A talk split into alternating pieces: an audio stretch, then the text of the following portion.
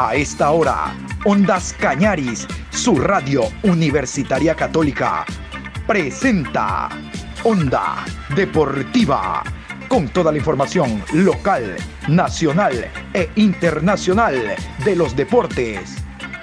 Comenzamos. La Copa América lo confirmó.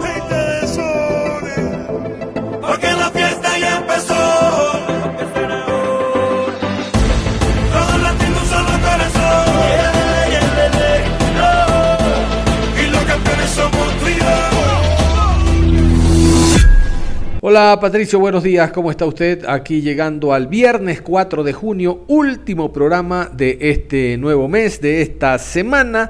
Vamos a decirles que hoy es el programa 747.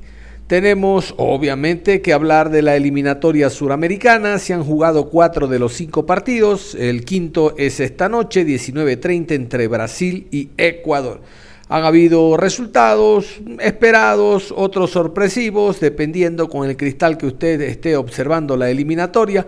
Pero vamos a comenzar con los resultados. Aquí tenemos el resumen en cuanto a resultados, cuatro fechas de esta eh, séptima. Recuerden, la quinta y sexta quedó aplazado, estamos jugando la séptima fecha, cuatro partidos y los resultados son estos. Bolivia 3, Venezuela 1, Uruguay y Paraguay empate a 0, Argentina 1, Chile 1, Perú 0, Colombia 3, al momento, así va la tabla de posiciones a falta del juego entre Brasil y Ecuador. Brasil y Ecuador con un partido menos. La tabla de posiciones de la eliminatoria suramericana va de la siguiente manera. En la primera posición Brasil, con cuatro partidos jugados, 12 puntos más 10. Segundo Argentina, 5 partidos, 11 puntos más 4. Tercero Ecuador, 4 partidos, 9 puntos más 7. Cuarto Paraguay, 5 partidos, 7 puntos, más 1. Quinto, Uruguay, 5 partidos, 7 puntos, 0 gol diferencia. Sexto, Colombia, 5 partidos, 7 puntos, menos 2. Séptimo, Chile, 5 partidos jugados, 5 puntos, 0 gol diferencia. Octavo, Bolivia, con 5 partidos, 4 puntos, menos 5. Noveno, Venezuela, con 5 partidos, 3 puntos, menos 6. Al fondo de la tabla, décimo Perú, 5 partidos jugados, 1 punto, menos 9. Y vamos con el primer compromiso que se jugó a las 15 horas 3 de la tarde de Ecuador, 16 horas de Bolivia, en el estadio Hernando Siles de La Paz. Bolivia derrotó 3 por 1 a la selección venezolana, lo que significó la primera victoria de la selección del altiplano. Y como escuchaban ustedes, ya tiene 4 puntos Bolivia. Pero vamos a continuación con los 11 de César Farías, los 11 de Bolivia. Carlos Lampe, Diego Bejarano, Luis Aquín, Jairo Quinteros, Enrique Flores, Lionel Justiniano, Erwin Saavedra, Juan Carlos Arce, Rodrigo Ramallo, Henry Vaca y Marcelo Martins. Y vamos con los 11 de la selección llanera, los 11 jugadores de José Peseiro, el técnico de la selección venezolana.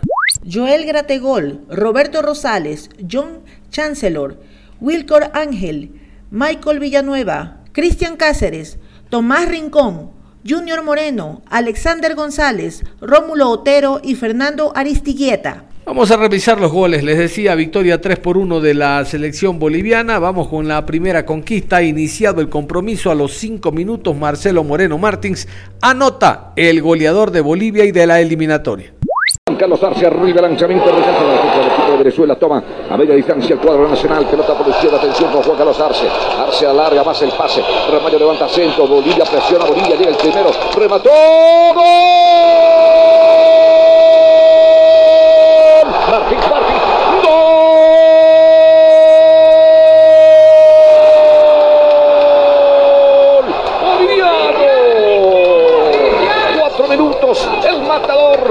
Marcelo Martín, derechazo, raso, cruzado, la pelota al fondo de las redes, Bolivia está arriba en el marcador, Marcelo Martins Moreno, el gol boliviano, mi Bolivia, mi Bolivia, mi Bolivia está al frente, Martins en el gol, Bolivia 1, Venezuela 0. Siempre es importante crear sociedades por banda y apareció la del Conejo Arce con Jorge Enrique Flores. No llegó muy al fondo el, lateral izquierdo.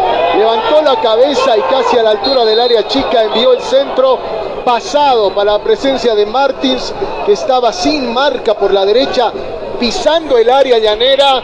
No llegó a cerrar oportunamente Chancellor, aunque obstaculizó un poquito, pero el remate de Martins cruzado fue fuerte, preciso e inatajable para Graterol. Había insinuado un minuto antes Bolivia. Es ambicioso el equipo nacional. Gana bien 1 a 0. Y llegamos al minuto 26, John Chancellor. Recuerdan ustedes el central venezolano campeón de la Liga Pro con el equipo del Delfín. Ahora anda por territorio europeo y ahora anda marcando goles. Bueno, acá también lo marcó. Se fue al ataque con golpe de cabeza. Anotó John Chancellor para poner el transitorio empate a uno. Toma distancia el hombre de Venezuela, unos 10 pasos para atrás. La pelota con la pierna derecha. Atención al remate del equipo de Venezuela sobre la puerta boliviana. El disparo violento al arco en, la, en el cuerpo del arquero. Remate al paro y es gol. Es gol de Venezuela. Es gol de Venezuela. Increíble. Una pelota que rebota en el portero Carlos Lampe. La culpa no tiene la defensa Carlos Lampe. Le rebotó en el cuerpo. El balón quedó a disposición del jugador venezolano Aristigueta. Y este empalmó para convertir el tanto a los 25 minutos del partido. Gol de Venezuela. Gol de Venezuela. El marcador ahora está Venezuela 1, Bolivia 1. Esos eh, tiros libres son complicadísimos para cualquier portero cuando rebotan un metro delante del cuerpo del jugador. ¿no? En este caso sucedió aquello, rebotó el balón un metro delante del Lampe, el pique lo descoloca, no logra retener el balón Lampe y toda la defensa de Bolivia, quienes debían reaccionar para coger el balón suelto, dormidos, sin reacción, el que no estaba dormido era Aristigueta, que toma el rebote y saca el remate al palo izquierdo. Bate al Ampe 1-1. Así terminaron los primeros 45 minutos. En la complementaria se realizaron las variantes por ambos equipos y John Bejarano, que recién había ingresado, con golpe de cabeza al minuto 60 pone el 2 por 1. Desde la izquierda Juan Carlos Arce cobrará el tiro de gira para la selección boliviana. Tiro de esquina. Finalga, baratos de verdad. Manos en cintura, Juan Carlos para cobrar. Dos, cuatro, cinco jugadores bolivianos en el área. La presión es asfixiante de Bolivia sobre el arco de Graterol. Levantará en el centro para la selección boliviana de fútbol. Para buscar el gol el equipo nacional. Con la pelota está Juan Carlos Arce. Cobra el disparo a, arriba lanzamiento. Cabezazo sobre el arco. ¡Gol!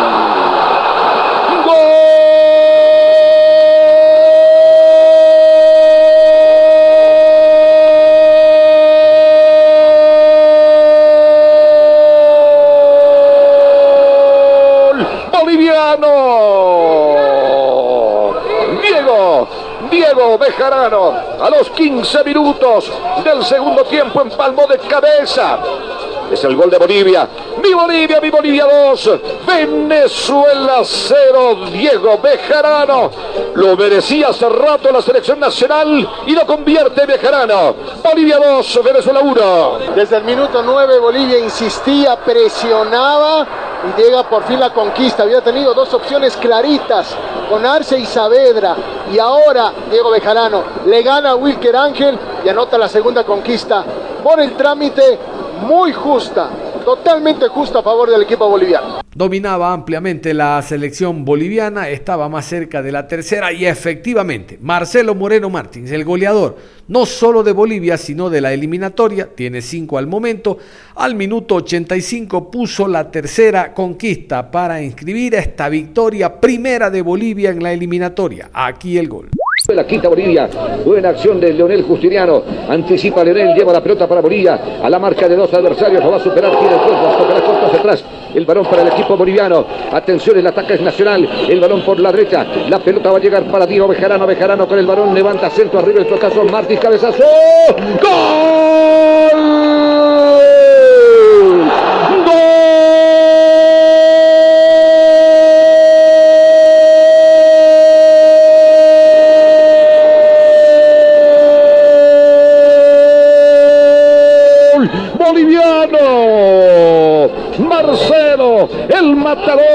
Marcelo el Grande, cabezazo impecable, el centro de Bejarano, se elevó Marcelo Martins y el cabezazo lejos del alcance de Graterol para marcar el tercero, 38 minutos en el partido, Marcelo es el goleador, Marcelo es la figura, Martins más grande que nunca, Bolivia, mi Bolivia, mi Bolivia, 3, Venezuela, 1, el matador, Marcelo Martins Moreno.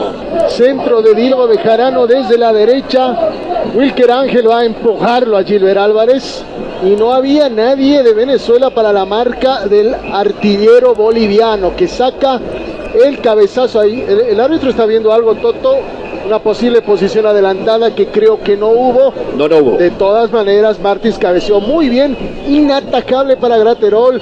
Hoy por hoy, el goleador máximo de Bolivia en eliminatorias, en clasificatorias de la Colmebol, Marcelo Martins. Y nos vamos a la rueda de prensa. Vamos con el técnico portugués José Peseiro, el técnico de la selección venezolana. Los visitantes siempre van primero. Habla de lo superior que fue la selección boliviana a este partido. ¿Cómo tempo. estado físico? Mira, el- para mm, general, Bolívia ha sido melhor que nós outros, por isso ha ganado. Eh, entramos mal no partido. Bolívia entrou muito melhor que nós outros e podia ser mais que um golo. Depois que equil- equilibramos o partido, estendemos o partido, crescemos, tivemos o bal- balão e jogamos. No segundo tempo, creio que entramos muito bem e creio que o golo é um golo, o segundo golo da Bolívia é no momento em que nós outros estamos por arriba do partido e depois ah, buscamos, mas não conseguimos. Cambiamos algo, mas não conseguimos. E Bolívia, como em conclusão, como ha dito, ha sido melhor. Nós outros em, em contra ha criado situações de gol aí para, para hacer. Ha hecho o terceiro. hum, Y fue el turno de César Farías, el director técnico de la selección local, la selección boliviana. Tenía por ahí un problema de identidad Farías, ¿no? Enfrentar con la selección boliviana a su selección, a la selección venezolana, aquella que en su momento él estuvo al frente. Bueno, el fútbol es de profesionales, ha ganado la selección boliviana 3 por 1, aquí Farías. el 2 a 1. Entonces eso nos llena de ilusión. La victoria siempre te, trae confianza. Espero que, que se pueda ir al Mundial. Yo creo que eh, es muy, muy precipitado para hablar, pero podemos seguir eh, con esta racha, con esta victoria que, que- que te da la oportunidad de poder ir a pelear allá en Chile. Ya lo había vivido en anteriores fechas, así que eh, la experiencia es muy importante dentro de- eh, del campo y nosotros tenemos a, a muchos jugadores que, que tienen experiencia, que han jugado eliminatoria y, y eso suma. Eh, por eso te digo que lo corregimos en el entretiempo y, y supimos aprovechar el momento correcto de poder hacer 2 a 1. Después el 3 fuimos contundentes en el segundo tiempo. Yo creo que eh, en algún momento nos fallaron algunos goles que, que podrían ser importantes para contribuir con la victoria. Pero salgo muy feliz por, porque todos mis compañeros dejaron toda la cancha muy contento con, con la victoria principalmente. Los goles son consecuencia del trabajo del grupo. Eh, si yo paso por este momento es gracias a ellos. Y yo creo que esa, esa era la intención. Eh, yo vi una, una entrevista del, del profesor Farías que nosotros queremos volver a enamorar al, hincha boliviano. Y, y si queremos hacer ello, tenemos que jugar bien, tenemos que hacernos fuertes aquí local y afuera. Es la única manera. Eh, nosotros lo escuchamos, todos los jugadores con, eso en el corazón y, y individual, el aporte fue impecable. No, la disposición de todos, la garra, la ganas de querer vencer, de que no se repita lo que pasó en la anterior fecha eliminatoria. Yo creo que fuimos, fuimos muy contundentes en, en eso, supimos aprovechar las oportunidades que tuvimos y, y eso nos, nos dio la gran victoria. Gracias por tu Hoy felizmente tuvimos buen fútbol, muchas triangulaciones ofensivas, mucho rompimiento de nuestros laterales, de nuestros interiores. Tuvieron plasticidad nuestros jugadores para los cruces, para generar situaciones de gol, para tener también el carácter necesario de ir a jugar en el último cuarto de cancha cuando fue necesario, tener el orden necesario cuando, cuando lo necesitamos, haber podido manejar el 4-3-3 bien y el 4-4-2 muy bien, eh, una plasticidad táctica interesante y en el cual también ver el trabajo de la pelota detenida, ver el fruto del esfuerzo de los muchachos y de todo nuestro cuerpo técnico. Se nos puso difícil el partido, Venezuela jugó un muy buen partido, pero merecíamos ganar, fuimos superiores en la tenencia de la pelota, fuimos superiores en situaciones de gol, fuimos superiores en el orden táctico en la parte del fondo nuestra y, y lógicamente para nosotros es un triunfo que, que permite y que va a dar sitio para abrazarse todo un país y, dejar tantas diferencias de lado y, tratar de, de, que podamos aspirar a más cosas, ¿no? porque yo veo mucho talento en el jugador boliviano, no solamente los que están en esta selección, sino lo que viene abajo. Y es un fútbol que merece, merece más, merece organizarse, merece darle más alegría a su país a este lindo y maravilloso país que nos ha cuidado a nosotros y que hoy nos tocó enfrentar a, una selección que muchos de esos jugadores los dirigimos, los hicimos debutar, los tuvimos inferiores también. Y ver que nunca se entregaron también me llena orgullo de parte de ellos.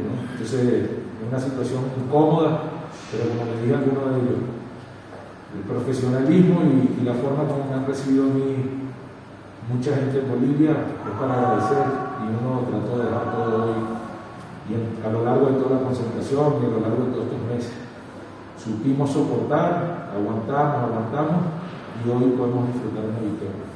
Amén. Ojalá sea así, eso es lo que estamos deseando todos. Ahora tener los pies en la tierra y el compromiso mayor, porque también hay que decir que venimos de sacar un empate histórico en Paraguay. Son dos jornadas que sumamos cuatro puntos y que nos venimos preparando, hicimos dos partidos amistosos, ya nuestros jugadores compitieron en las copas internacionales, Sudamericana y Libertadores, han tenido el compromiso con su selección de prepararse y, y de sumarle el entrenamiento que tienen en su club.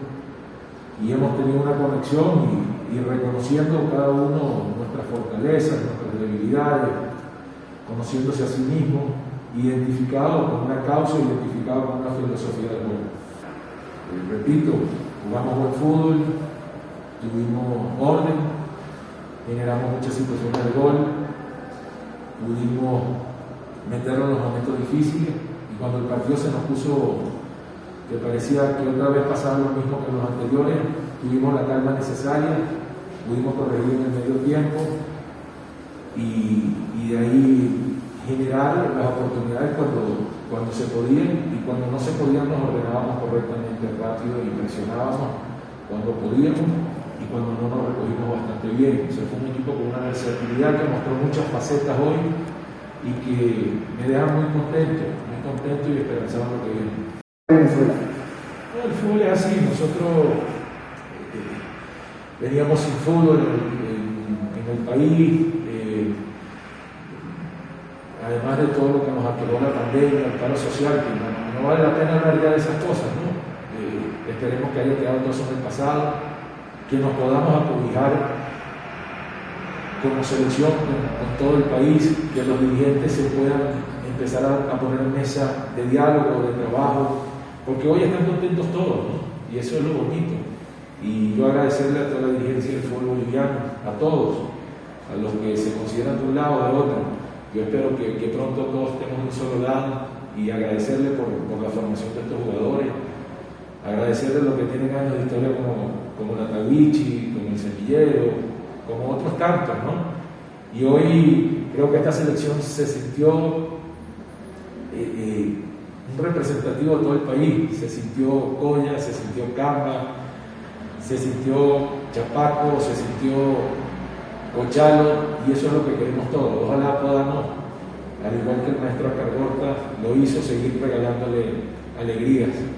Y, esto también es para todos los entrenadores que hacen vida en el fútbol boliviano, a todas sus figuras que sé que, están muy contentos y creo que, que, el fútbol boliviano tiene una buena base, que nos tenemos que poner de acuerdo y, como le dije, acobijarnos todos juntos y pegar por una sola causa.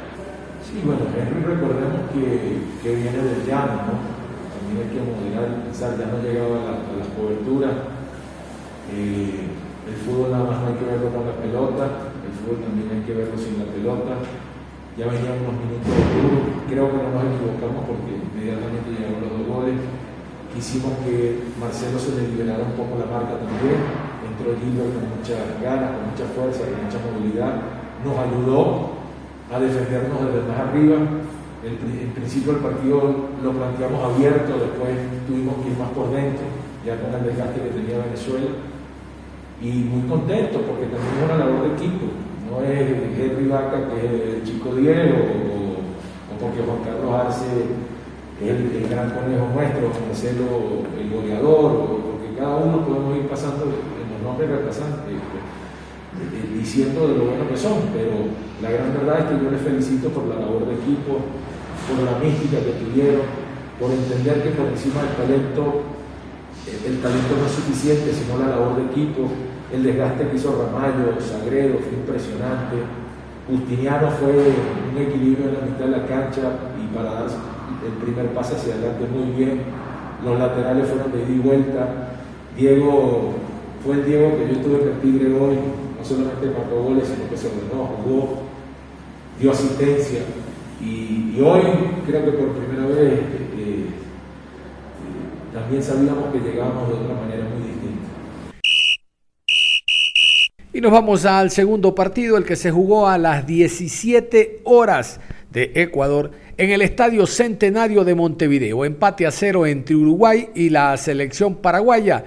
Los celestes, los dirigidos por el maestro Oscar Washington Tavares, alinearon de esta manera. Muslera, Jiménez, Godín, Cáceres, González, Vecino, Betancur, Valverde, Viña, Rodríguez y Suárez. La selección paraguaya, la albirroja, que tiene al frente al técnico argentino Eduardo Berizo. El Toto Berizo alineó de la siguiente manera el partido ante Uruguay.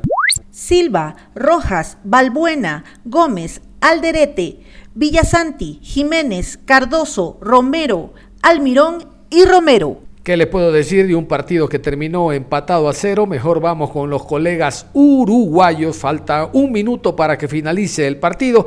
Les dejo con el último minuto y luego el comentario inicial de la persona que forma parte de la transmisión, del comentarista. El fútbol es así.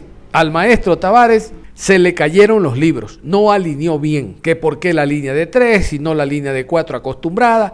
El fútbol es de resultado. Bueno, el último minuto y los comentarios post partido. El lateral, la mete arriba a marcar Godín, es el último, es el último minuto. Balón para Fernando Molina, la atrapa con las manos y va a devolver. La pide por derecha Giovanni González, pégale Nando. Vamos todos arriba, pégale Nando. Viene Fernando Molina, sale del área, revienta Fernando. Pelotazo largo, arriba, subir Jiménez a buscarla, gana, gana Balbuena. El rebote es para Giovanni González. La última, 48 y medio. Uruguay con la pelota, Torreira la meten al área, es malo el centro. La quiere Brian Rodríguez, la peinó, quedó para Suárez, toca el medio, reclama mano, reclama mano, reclama mano Suárez. Dice que no pasa nada, dice que no pasa nada el árbitro Roldán. Balón para Uruguay en la última. Aparece Godín enganchando, se manda como un 10, abre por izquierda, balón para Valverde, Valverde y el centro. El envío contra el área, el segundo palo, buen pa Ay, largo apenas para Torreira, se va a terminar. ¿eh? Se va a terminar, señores. Se va a terminar el partido. Va a ser empate 0 a 0. Casi 49. Están chequeando en el bar la jugada que reclama Suárez, mano en el área. Están chequeando la jugada en el bar. Están chequeando a ver, a ver si este cierto astilugio que a mí no me gusta para nada el bar nos regala por lo menos un pena. Si viene de arriba no me voy a quejar. No, no, no. no. Señora, sí, señor. Contame, escucho. No nos va a regalar nada, nos va a devolver el, que no, el gol que nos saludó hoy, hoy temprano, en el primer tiempo. Sí, tenés razón, tenés razón. Señores, el bar está chequeando. A ver, hay lateral, dice que no pasa nada el bar. Lateral para Paraguay, va a terminar el partido. Va a terminar, va a ser 0 a 0, no hay penal, dice Roldán. 0 a 0 va a terminar. Perdemos dos puntos de locales. Va a terminar el partido. Va a pitar Roldán. Pito el juez del partido. Terminó, terminó, terminó, terminó. Cero para Uruguay. Cero para Paraguay. Señoras, señores, se terminó el partido. Estoy viendo la reiteración ahora de la Aymano. Aymano. Aymano de Roja, Martín, viendo la reiteración. A ver, contame. Quiere poner el brazo atrás, ¿no? Queda, queda un codo un poco salido. Eh. Creo que la intención es esconderlo, ¿no? Eh, sí. Es parecida a aquella mano de Coate frente a Chile también, ¿eh? Que no cobraron los, los muchachos Álvarez para decirlo todo, ¿eh? Es para decirlo todo. La, cuestión, Martín, es que, a ver, Uruguay no, no termina perdiendo puntos por esta jugada. Uruguay jugó rematadamente mal. Yo no sé qué quiso hacer Tavares con una línea de tres, jugando con Vecino volcado por la punta derecha a la mitad de la cancha, con Valverde por izquierda. No entendí realmente nada lo que quiso inventar Tavares esta noche. De repente a veces lo criticamos porque mantiene el 4-4-2 y deja jugadores muy estáticos. Cuando intenta crear algo distinto, tampoco le quiero caer con las dos piernas. Pero Valverde, cuando jugó 5 minutos nomás por derecha en el segundo tiempo, fue más gravitante. Jugó 85 por la izquierda, donde no pasó nada. Son cosas que hay que marcarlas. Martín, primero concepto. Bueno, eh, en materia de, tabla de posiciones, no, no, no es un drama. Yo creo que futbolísticamente mm, retrocedimos bastante. Hoy no hay un eh, jugador que haya jugado cinco puntos. La verdad que fue muy bajo, muy malo lo de todos. Y, y no solo producto de por ahí el poco trabajo para este eh, eh, em, planteamiento táctico de Tavares. La línea de tres, no sé cuántas veces se habrá preparado, seguramente antes sí, mucho tiempo antes, pero en partidos no recuerdo haberlo visto. Y si se había trabajado en estos pocos días, eh, como que quedó claro que no fue suficiente. Incluso se da la jugada de riesgo que tiene Paraguay en el primer tiempo, es producto de esos desajustes de quién iba a buscar una pelota, si Viña o si Cáceres, en esa línea de tres que no tuvo tanto trabajo eh, junta con los volantes. Después en el medio, es cierto, no estaba en su posición habitual y en la que rinde más Valverde, pero eso nos lleva a que erre un pase de 5 metros, o que intente un cambio de frente y que lo erre, o que mande un centro por atrás. Jugó muy mal Valverde, más allá de la posición. Jugó eh, intrascendente Bentancur, creo que también producto del buen juego de los paraguayos. En definitiva, se dieron muchas cosas para este empate a cero. El mal juego de Uruguay, un eh, esquema eh, táctico que no funcionó, que fue casi que anormal para lo que es el futbolista uruguayo, y un buen juego, un buen juego de Paraguay también, bloqueando lo que podía hacer Uruguay. En definitiva, eh, el 0 a 0 es más que justo porque ninguno hizo grandes méritos. Señoras y señores, 0 a 0, Rodrigo Ruiz te escucho en zona de camarines. Bueno, en estos momentos se está retirando la selección uruguaya de fútbol al camarín. Rápidamente, obviamente, se va a trasladar a lo que va a ser el complejo Uruguay Celeste. Eh, cara de preocupación se le pudo observar al, al maestro Oscar Washington Tavares y a sus ayudantes, algunos jugadores muy ofuscados, como por ejemplo Luis Suárez. Eh, la misma sensación que cuando terminó el primer tiempo, muy caliente se va el número 9 de la selección uruguaya. Eh, por ahí alguna mirada hacia el piso, pero mucha tranquilidad en lo que es el plantel celeste. Por el otro lado, Paraguay. Eh, no alegría, pero sí tranquilidad de sacar un buen resultado, un empate aquí en Montevideo. Felicitaciones por parte de su entrenador, le hizo a todos sus dirigidos. Algunos aplausos cuando ellos estaban llegando aquí al camarín visitante, muy tranquilo, eh, algo de felicidad, pero con mesura, debería decirse así, eh, en la selección paraguaya. Vale recordar que para con Venezuela no va a estar Rodrigo Bentancur, que recibió su segunda tarjeta amarilla. Bien, no va a estar Bentancur el próximo martes ante la selección caribeña en el suelo de Caracas. Uruguay jugará el próximo martes entonces por la fecha 8 de las eliminatorias. Y es el momento de escuchar al técnico Tavares, finalizado el compromiso. Eh, escuchen que se va a quejar del VAR, el gol de Viña dice que fue eh, muy bueno, que estaba habilitado y no tenía por qué el VAR eh, suspenderlo, el VAR anularlo. Bueno, en todo caso estas son las reflexiones de Oscar Washington Tavares al término del compromiso. Mm, quedaron cosas, la entrega que hubo, la adaptación rápida a un esquema que no es muy frecuente en nosotros, pero con los jugadores que quedaron disponibles, con las nuevas incorporaciones que fueron llegando hasta el día de ayer, este, decidimos arriesgar en, un esquema que creíamos que favorecía la- las condiciones de un equipo que este, tenía jugadores para, para ese sistema. Lo hicimos al principio del partido, este, creo que sorprendimos a Paraguay, se veían las indicaciones del entrenador que captó enseguida lo que queríamos hacer, pero este, se estaba jugando sobre el arco de Paraguay. Pero después fue pasando el tiempo y creo que abusamos mucho de las pelotas largas, o sea, los pases que iban a la punta a veces eran ya este, dirigidos desde la zona central. Y bueno, lo que tiene que ser una cosa un poco excepcional o sorpresiva se transformó en algo común. Después creo que lo mejoramos en el segundo tiempo. Y después cuando este, decidimos poner a, Facundo Torres, que mostró, además de, lo que todos conocen de él, la, pasta para venir este, a la selección, haber tenido uno o dos entrenamientos y, bueno, puso el, el potencial. Eh, no nos dio para eso, es un equipo difícil, por algo todavía no ha perdido en la eliminatoria.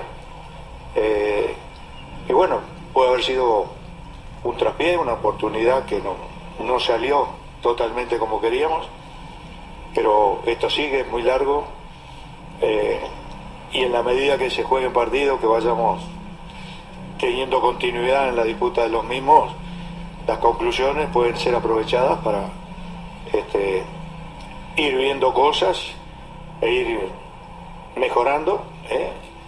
Y bueno, y tiene que ser también ganando partidos, porque esto es una eliminatoria, se juega por puntos y este, hay que conseguirlos para entrar entre los clasificados.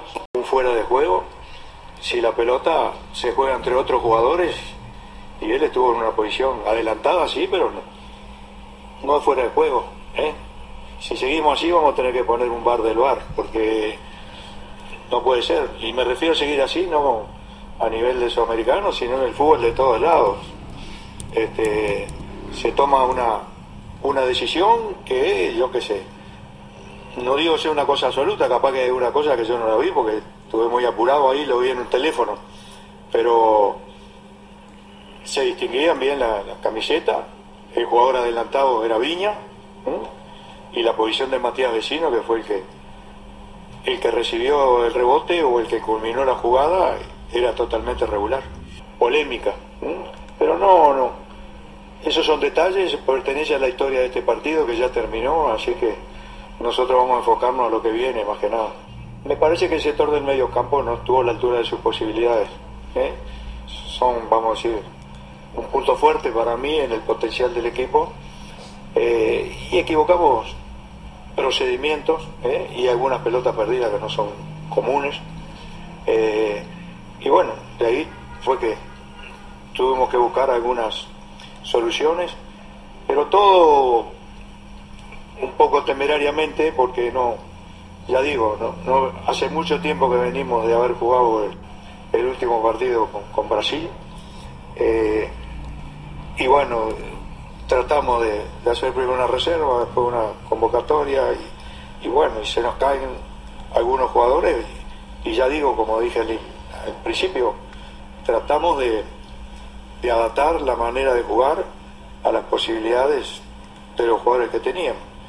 Yo no, no, no, no me formo una idea, la mantengo hasta que se selecciona un jugador. Yo soy un, un dubitativo perpetuo respecto de mí mismo. Me cuestiono permanente todo y recién cuando doy el equipo a los futbolistas, este, tengo un equipo que me conforma para iniciar el partido. Y de ahí en más no, no estoy pensando si me equivoqué, si no me equivoqué, para nada. ¿eh? Este, no lo veo así el fútbol, la tarea del entrenador es esa.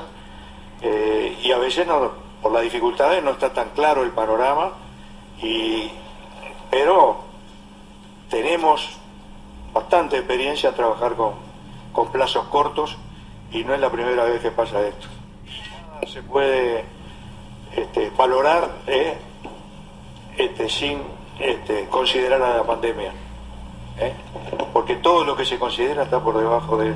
Es la causa de todos los males, es la causa de que los, lo, las selecciones no puedan jugar partidos de fecha FIFA, que los juveniles no puedan hacer, eh, seguir haciendo su progreso eh, y en el caso nuestro ser un, un, escalón casi inmediato para llegar a la selección mayor. Todo eso se perdió. ¿eh? Entonces ahora, este, no digo que esto se haya transformado en una tómbola o una ruleta, eh, pero ya no se depende tanto de, los antecedentes inmediatos y, de los trabajos que se puedan hacer y de la disponibilidad de los futbolistas, por supuesto. También fue una incidencia muy protestada por, por, mis jugadores, ¿no? Todavía no hablé con ellos, pero este, realmente este, protestaron mucho. Además que del VAR también vino una tensión por una posible tarjeta roja, ¿no? ¿Usted no- cómo la vio desde el banco? No, yo no, no lo vi así para nada. Pero las cosas no son, este, en un partido suceden unas cosas, son de determinada manera, pero el que decide cómo es es el árbitro. Después que pita no hay nada que hacer. Ahora con lo de VAR puede ser que, eh, que se tenga, vamos a decir, una, un recurso, pero cuando veo cosas que pasan también con el VAR, son seres humanos y también se pueden equivocar. ¿eh? Y lo digo en términos generales y no respecto solamente a lo que pudo haber ocurrido en este partido. ¿eh? Es una realidad de estos momentos y me parece que por responsabilidad la pandemia es un impedimento para esto, pero tiene que llegar un momento en que este, se definan ciertas cosas. ¿eh? Yo, por ejemplo, vi el, el VAR en el Mundial de Rusia y me pareció excelente. Nada que ver con lo que veo eh, después, eh, en los años siguientes, en todo el mundo, ¿eh? en todo el mundo. Este, pero más, este, no es la primera vez que, que pasa que hay decisiones equivocadas que cuestan, ¿m? yo qué sé, una expulsión. Nosotros tenemos a Cavani dos partidos afuera por, por una jugada ¿eh? que eh, también se usó la, vamos a decir, la, el motivo de la violencia excesiva. Yo quisiera que eso me, lo definan en un deporte de contacto y todo. ¿eh? Este, si es violencia excesiva o que puede lastimar, roja directa. Pero que se saque una amarilla después de una roja, porque lo defina el VAR, o mejor dicho, lo define el árbitro, pero la presión es del VAR sobre el árbitro. Y cuestan cosas eso con el correr del tiempo. ¿eh? A todos los equipos, ¿eh? nadie se puede decir que es beneficiado por el VAR. ¿eh? Lo único que cualquiera aspira a que esté compitiendo a tener decisiones justas.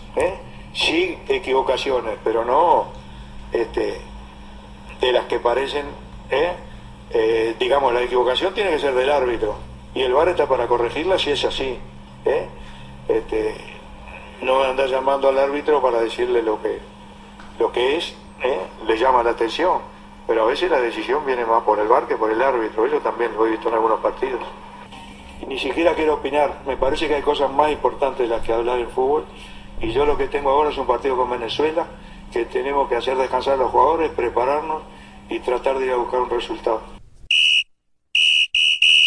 Muy bien, hemos revisado dos de los cuatro partidos que se jugaron el día de ayer. Los otros dos los revisamos en la tarde. La verdad que me he pasado un poco del horario de la programación, pero no me puedo retirar sin invitarlos. Invitarlos a lo que será el partido de esta noche, Brasil-Ecuador, a las 19 horas con 30. Aquí los detalles en cuanto a los árbitros del compromiso. Viernes 4 de junio a las 19 horas con 30. Brasil enfrenta a Ecuador. Árbitro central, Alexis Herrera. Línea 1, Carlos López. Línea 2, Jorge Urrego. Cuarto árbitro, José Argote. Encargados de bar, Cristian Garay y Nicolás Tarán. Perfecto, y cerramos la programación deportiva a esta hora de la mañana. Mil disculpas porque nos hemos pasado algo del horario habitual, pero ameritaban los partidos de eliminatorias que se jugaron el día de ayer. Reitero, en la tarde vamos a revisar los otros dos y hablar un poco y meternos a lo que será el encuentro del día de hoy, Brasil-Ecuador. Comentarios de lo que será ese compromiso. Es todo un abrazo. Usted continúe en sintonía de Ondas Cañares.